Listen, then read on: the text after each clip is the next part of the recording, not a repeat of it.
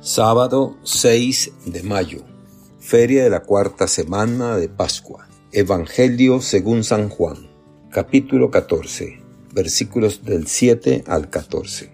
En aquel tiempo, Jesús dijo a sus discípulos, Si ustedes me conocen a mí, conocen también a mi Padre. Ya desde ahora lo conocen y lo han visto. Le dijo Felipe, Señor, muéstranos al Padre y eso nos basta. Jesús le replicó, Felipe, tanto tiempo hace que estoy con ustedes y todavía no me conoces. Quien me ve a mí, ve al Padre. Entonces, ¿por qué dices, muéstranos al Padre? ¿O no crees que yo estoy en el Padre y el Padre está en mí? Las palabras que yo les digo no las digo por mi propia cuenta. Es el Padre que permanece en mí quien hace las obras. Créame, yo estoy en el Padre y el Padre está en mí. Si no me dan fe a mí, créanlo por las obras. Yo les aseguro, el que crea en mí hará las obras que yo hago y las hará aún mayores, porque yo me voy al Padre y cualquier cosa que pidan en mi nombre, yo la haré para que el Padre sea glorificado en el Hijo. Yo haré cualquier cosa que me pidan en mi nombre. Palabra del Señor. Gloria a ti, Señor Jesús. Reflexión. El Señor nos pide aquí que no opongamos resistencia a las evidencias palpables. Si aplicamos nuestra razón y si somos sinceros, no encontraremos explicación razonable a muchos de los actos que preceden a Jesús. Esto es así hoy como lo fue hace poco más de dos mil años. Sin embargo, muchos continuamos con nuestro escepticismo. Preferimos pensar que se trata de algo mítico o imaginario, escrito por los evangelistas para reforzar las ideas que querían transmitir o simplemente lo obviamos. Hacemos abstracción de estas acciones y nos quedamos tan solo con aquellas palabras que ciertamente constituyen lecciones de principios éticos y morales trascendentes, con los que cualquier ciudadano bien nacido y educado puede concordar.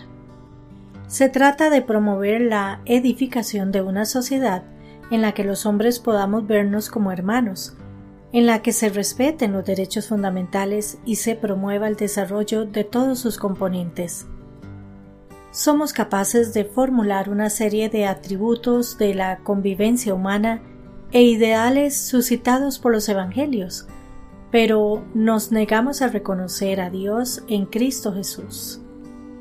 No nos damos cuenta que así estamos apartando el ingrediente fundamental sin el cual es realmente imposible la edificación de esta sociedad, que Jesucristo la formula no como un ideal inalcanzable al cual debemos tender, sino como una realidad que empieza a gestarse a partir de la fe, porque es creyendo en Él y en su divina voluntad que este cambio se hace posible. Es como pretender cocinar una torta esponjosa omitiendo uno de los ingredientes fundamentales, a saber, la levadura. No se trata entonces de una formulación teórica, sino de algo fundamental y realizable que comienza por la fe, porque es obra de Dios.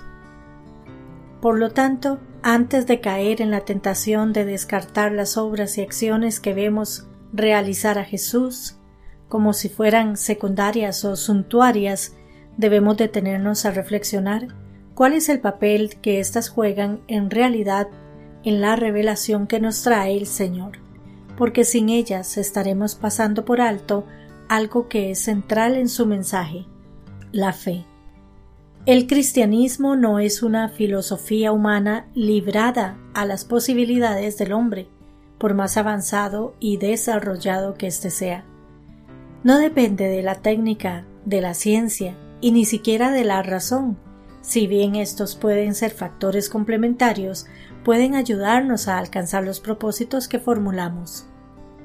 El cristianismo depende de la fe, que no es otra cosa que creer en el poder de Cristo, el Hijo de Dios, que como tal participa también de la divinidad del Creador, que como Él mismo nos revela, es nuestro Padre. Es la intervención de Dios en nuestra historia, en la historia personal, pero del mismo modo en la historia de la humanidad, la que lo hace posible. Sin Cristo, sin Dios, no es posible alcanzar la plenitud que nos propone el Señor en los Evangelios, para la cual fuimos creados. Sin Cristo no hay salvación, no hay salida, no hay sentido, todo es absurdo, por lo tanto, no es opcional. Eso es lo que debemos entender. Nosotros necesitamos de Dios, no es Dios el que necesita de nosotros.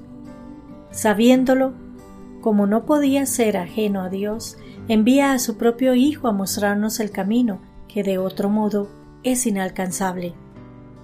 Por eso es que Jesucristo tiene que morir en la cruz, resucitando al tercer día, para que creamos en Él y creyendo nos salvemos.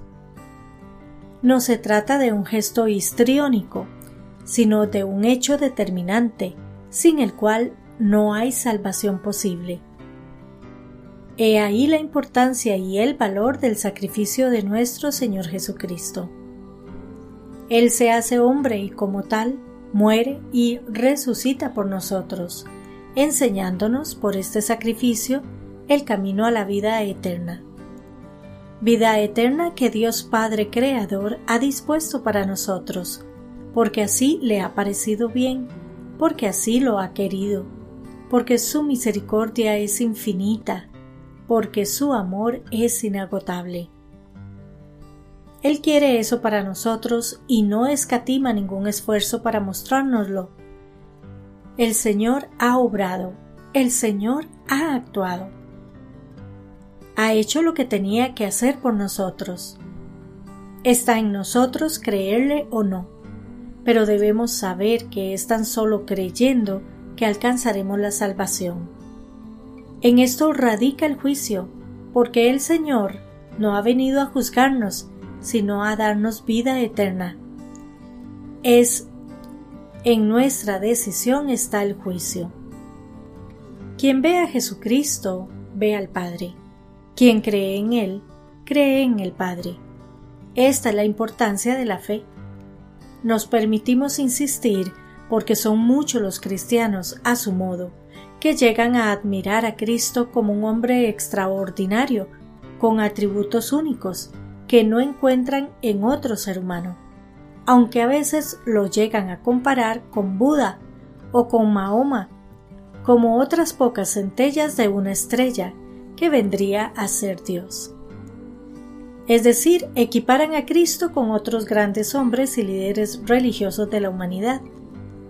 Que lo haga cualquiera se puede aceptar por desconocimiento pleno de Jesús, pero que lo haga un cristiano es inaceptable. Pero ocurre, y estos son usualmente los que están sentados en la cátedra, como sabios, intelectuales y letrados de talla.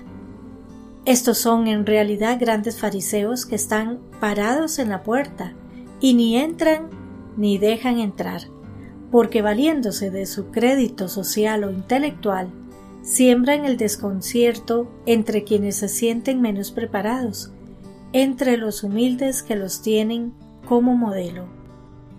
Esto ocurre también al interior de la Iglesia y de muchas órdenes religiosas.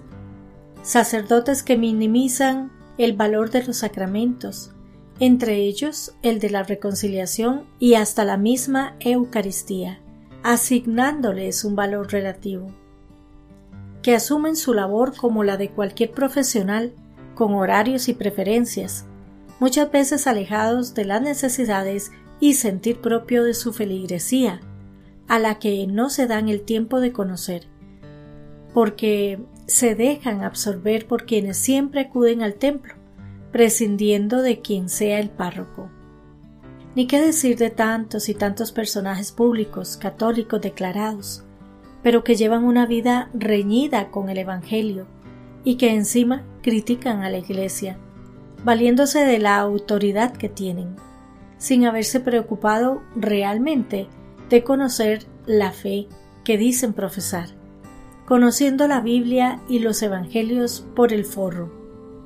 Todos al unísono alzan su voz reclamando modernización y adaptación al siglo XXI, entendiendo, por ello, la aceptación del divorcio, del matrimonio gay, del aborto y la eliminación del celibato para los sacerdotes.